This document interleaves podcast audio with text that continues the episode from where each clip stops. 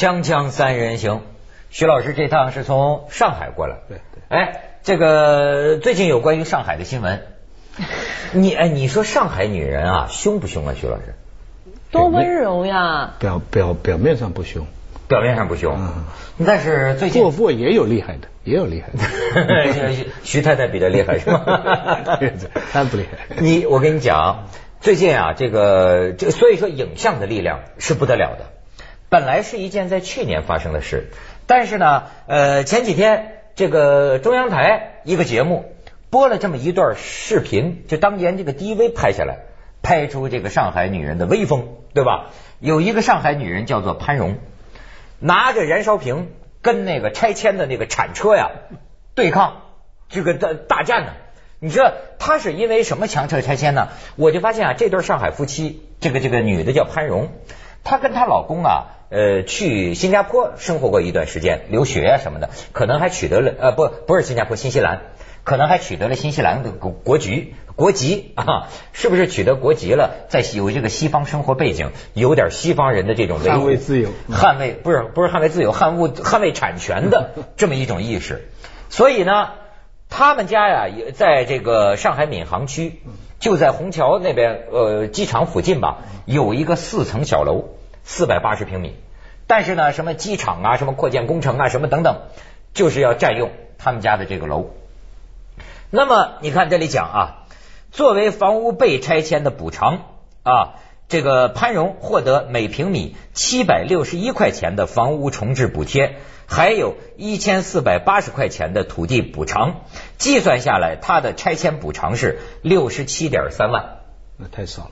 可是呢，他所在的闵行区是上海最大的行政区，临近虹桥机场，在住宅市场上属于上海市的四类地区。类似的房屋在市场上的交易价格已经高达每平米一万五千多块。虽然它不是商品房，但是它这个小楼仅靠出租就能得每个月四千块的租金，所以人家不愿意嘛。就等于说，你把我的羊牵走，然后拿给我一只鸡，说这鸡也挺好，你要了吧？四千块出租的房子大概值两百万吧，对不对？反正就是不干。但是不干呢，他拿出来两边都有法律。这个潘荣拿出来的是物权法。那边这个闵行区政府也是按照什么呢？呃，上海有一个什么，也不是上海了，《城市房屋拆迁管理条例》第十九条的规定。这个政府方面也是讲，我们尽了一切这个规定里边说的这个法律程序，但是他还不干，于是最后也是按照我们这个条例，我们强制拆迁。于是那天早上，他这个这个潘荣在家里，首先是听到说，以为汶川大地震发生了，哦，这坦克震动，然后到阳台上一看，好家伙，底下大铲车就要铲他们家，然后扔石头。这个时候，潘荣要不说人在西方待过的嘛，说。你们要是有法院的判决书，你们拿出来，我就走，让你们拆。你们要是没有法院的判决书，你们是违法的。我要捍卫我的私人财产神圣不可侵犯。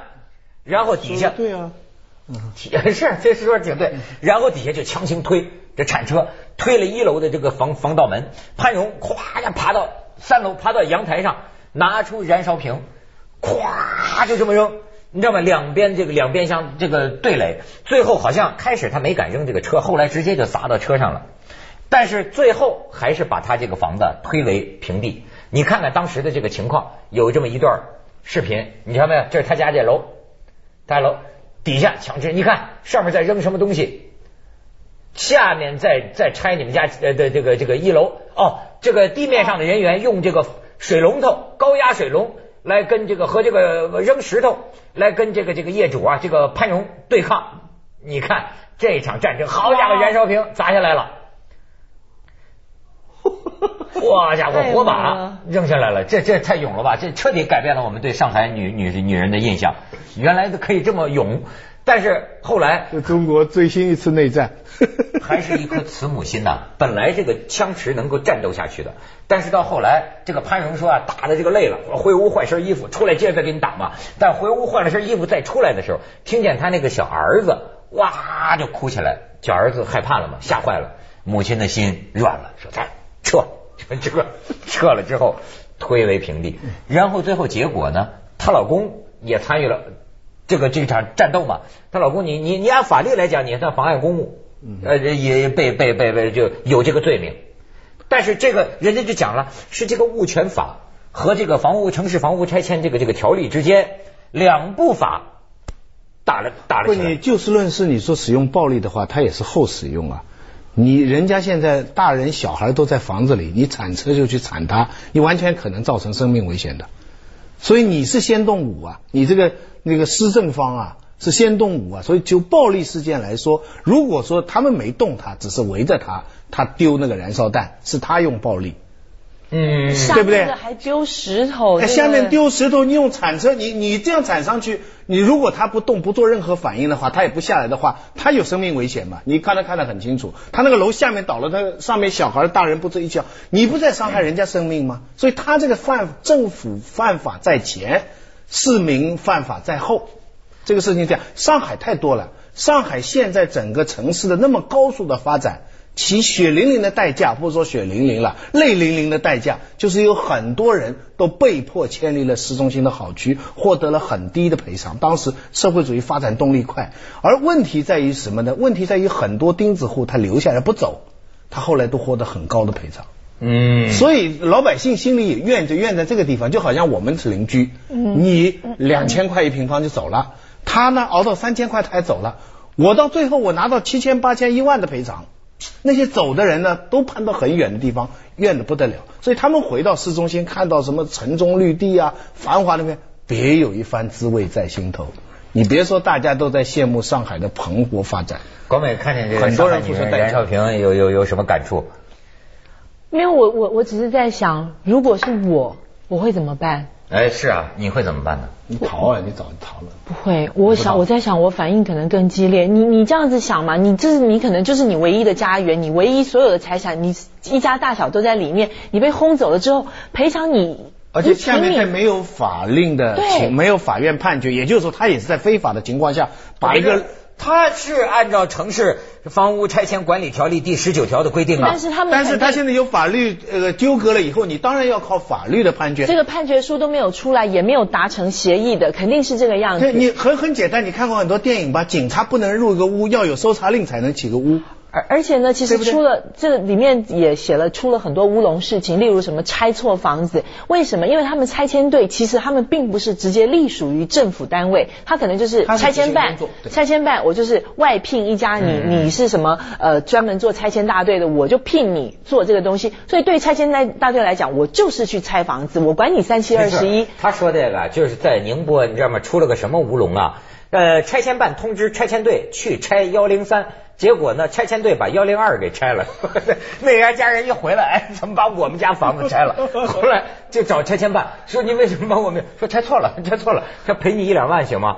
就就就这个啊，你知道？还还还，你还见过中国这个？我我做文涛拍案这个做过的，有比上海这个更严重的。你知道有的地方那就是地方黑恶势力在干这个事儿，打的你啊，就是这打的骨折，几次来打，然后把你们家这个全部全部拆光，就是这能能到这这这种程度，你要不搬，打的你吐血。所以上海发展速度快，这也是个道理。你到香港，你去看看时代广场，这么繁华的地方，对面那些破楼不都在吗？你能动它吗？无数的官司，那些 那些都是漫天要价，没法动的。美国的加州，我听他们说修条公路，绝大部分的钱不是修路的，而是一路打官司的。香港最近要修个高铁了吗？要经过两村庄，那两村庄一下爆发了，拼命抗议。现在政府赔很贵的钱，就本来比方说赔一万的话，现在大概赔三五万这样。嗯，另外一方面已经在讲说，政府你这样赔，以后将来我们在新界动任何地方都很难动了，因为因为它这个高铁，这个你知道高铁吧？就是有加了十几分钟到深圳，四十分钟到广州，五个小时到武武汉之类的。香港有这么一条一条地下的，要经过一个村庄嘛。他现在政府没办法，只能高价买。高价买了以后的，当然那边也批评他说，那将来你没法动的。那 老百姓抗议其实就是要钱嘛。你刚才他很简单，你像他这种情况，他不肯拆，你赔他多少？他说六十多万，六六六六六十多万。你赔他三百万，他不就走了吗？是不是这个呃或这个燃燃燃燃燃烧瓶这女人都是这么说嘛？跟那个对对对方单位就讲说你给我六十七万对吗？我给你七十万，你就帮我买你去给我买一个跟我这个一样的，对啊，那就当然买不来嘛。那其实像在台北比比较特别的，就是像台北也可能要做建设，要盖一些什么高架道路什么的，多半大家都是抢着欢迎欢迎，赶快来。那就是因为高价赔嘛。对你赶快来，我像还他们还动用很多那种那种是呃，可能什么立法委员呐、或者是什么市议员呐、哎，麻烦你们能不能绕个路，把那个路盖盖盖盖到我们这儿来？就是你除了增加我们这里的发展之外，你来我这边收房子收地，我还可以再挣一笔钱，多好呀！哎，那他那他们那就没有个谱吗？当然有谱啊，给多少钱你？你得按照，你当然还是得按照当时的市价，你不可能是市价的十分之一的价钱来跟人收地收房呀。啊，现在的问题是，他说的台湾是按照市价，现在上海这个情况是市价的几分之一，香港的情况现在是高于市价的好几倍。你要知道，因为这个项目很重要，而且民民生的忽略忽很大，他们到立法局前面去抗议了，你没办法，所以就给他提高了很高你知道像台北的一零一最最著名的那个一零一信义计划区，那个地方为什么那么蓬勃发展？那个地方以前全部都是农业用地，你知道现在呃一零一那附近的那些豪宅，动辄几亿的那个豪宅，里面很多业主。全都是当时的地主，我就是来跟你买这块地。我告诉你，这栋房子、呃这栋楼，我盖起来说一百户，我分你十八户，你干不干？你当然干啊！哦，所以说说白了，我就老说嘛，中国的问题是该给的钱没给够。对，锵锵三人行，广告之后见。该给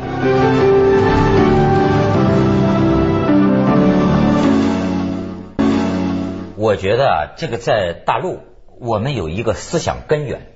这个思想根源就是什么？你看，当我看到这一个钉子户扔汽油瓶的时候啊，我就想起一个人的战斗，我就老想说一句过头的话：个人比集体重要。你能同意吗？这话听起来很反动，可是实际上我讲的它是这么一个现代的一个观念。你要明白，一个国家为什么组成？国家不是空的，国家是一个一个一个一个个人组成的。为什么我们大家要决定共同组成一个国家？是为了让我们每一个人过上幸福的生活。我们每一个人都可以追求自己的幸福，但是呢，我们必须凑在一起，我们按照一些协议，按照我们共同遵守的一些东西。对吧？我们组成一个国家，所以国家最终的目的还是要落实到每人民的生活幸福。人民生活幸福，最终也是一个一个人的生活幸福。国家不是保卫一个人的权利，而是保卫个人的权利。所以就他不是一个人，因为这一个人他他可能联系到别的，别的我也可能处在这样做，但是我们多少年都被这么一个思维说服了，就是说少数服从多数。对，就好像国家你看吧，同样这件事情发生在五十年代不可能发生，为什么？大跃进、大干快上，国家建设，我们这点利益算得了什么呢？哎呦，你说你就是这样的思维，你把个人的权利就放弃掉，把国家的本给放弃掉。你说大跃进呢，我就觉得这真是要追这个思想根源，就是说这个这个很很教训是很深刻的呀。就你像大跃进，就等于说为了我们实现共产主义，你们家的锅拿来，你们家养的猪牵走，但那个时候叫一大二公嘛，就等于你们家什么东西都归公了。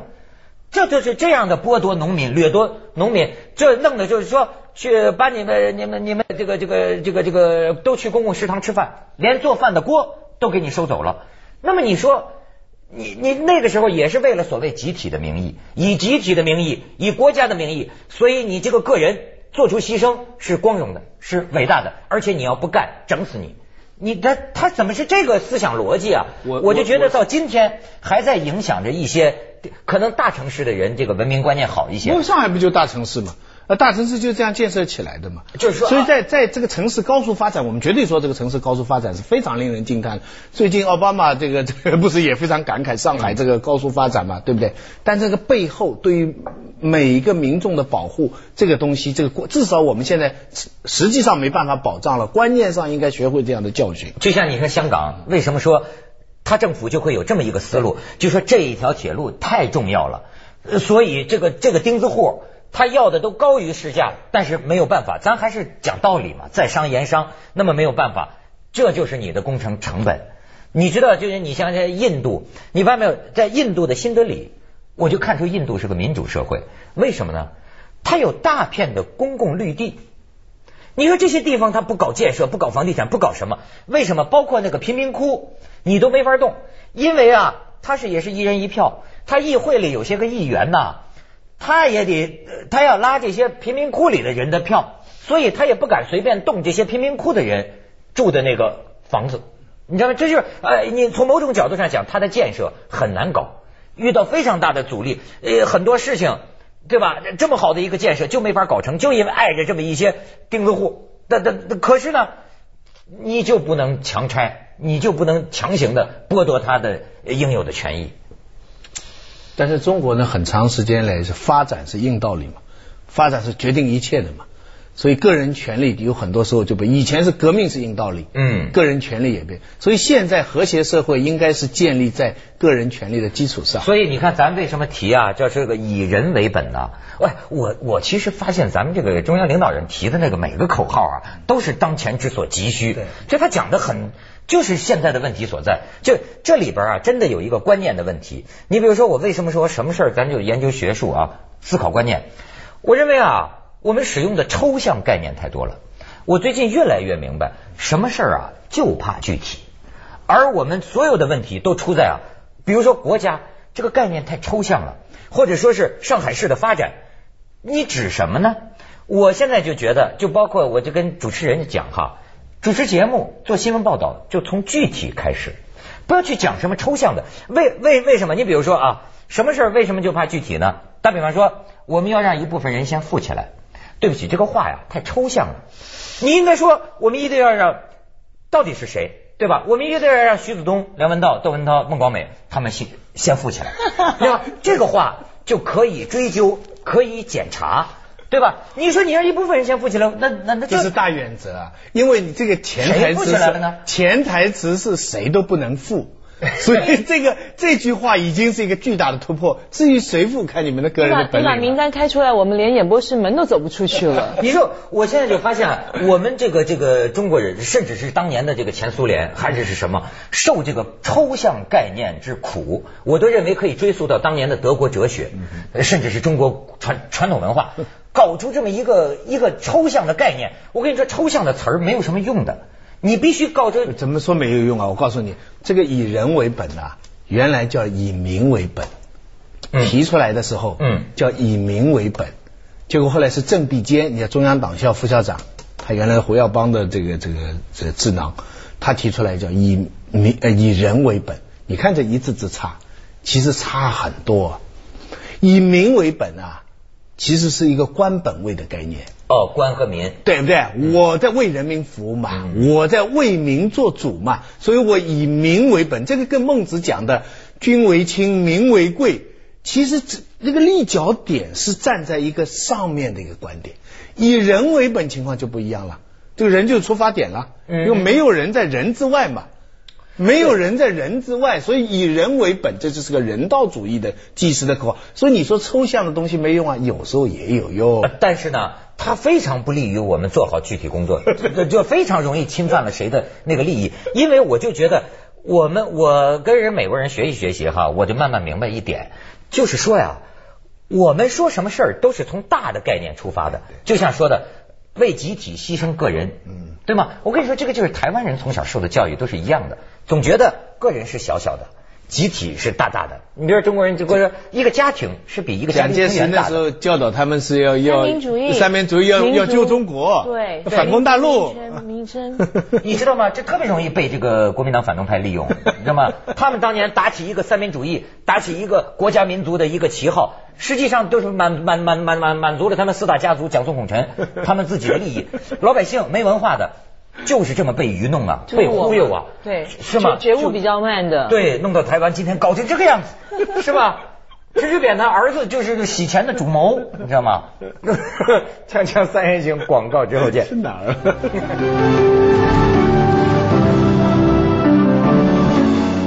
您要讲陈水扁吗？他都是这种思路啊！一说在海外有多少钱，他马上要说那是台湾民主建国的资金。都把自己往那大里那地方扯，你知道吗？普通老百姓太容易被这个忽悠了。这个少数多数的关系呢，我是通过一个很小的事情有个感悟。我从小接受集体主义的原则，到了香港以后就坐小巴，那个小巴它车上坐了八个十个人吧，远远的有一个人招手，他不管怎么样，这个八个十个人车得停下来，让那个人上车。那个车里八个十个人都不会怨的。嗯，那照说这一个人是少数嘛，这八个十个人车上人多数，他们可以更快到达目的地嘛。但是问题是，你要提出这个问题，司机马上跟你说，你也可能在下面坐着一个人呐。每一个人都可能是处在下面等车的这一个人呐。所以你在车上，你上了车的不会踩要上车的，因为你也可能是在要上车的情况下。嗯，换句话说，在这个时候，大部分人不是让了这一个人吗？你你你看，我们十个人停下来让着一个人上车，表面上还大部分为了，但是其实呢，因为这一个人的事情是我们每个人都可能碰到的事情。而且这个谁决定做主呃要停车，其实是那个司机，而且这个利益最大获得者是谁，其实就是那个司机。哎，但是他规则也是这样，他规定他一定要在，如果他是在招手的站，他一定要停下来。当然，他这个规则，所以在这个地方我就想明白了一件事情，就是我们一我从小接受的一个道理，就是说，只要我是少数，我就得给牺牲掉。对，只要你比方说我们三个人我们去吃饭，你们要吃大闸蟹，我不吃，那我一定跟你们去吃，对不对？诸如此类，就算你们不吃，那我也想吃也不行。从小我就接受，像刚才那个房子那个事情啊，我跟你讲，你还反抗，我要在里边，我一定不反抗。第一，我知道弄不过政府；第二，你还我还提高觉悟啊。上海现在这样好的发展，我在这里做绊脚石，我自己有房子，我有亲戚房子拆迁，老老实实就搬走了。那估计徐老师，你可能别的地方还有很多房子，所以你不用担。完全不是，完全不是，我就是接受了这样的原则。我到今天被邓文涛刚才一番话讲明白了，以后啊，我不服从了。钉子户，没错，真的。以后谁也拆我的房子啊？多少少五六手榴弹，多少少数就在历史上这么被牺牲掉了。他们接下来为您播出《走向二零一零》。都曾经作为这样的少数，牺就是历史上牺牲掉的。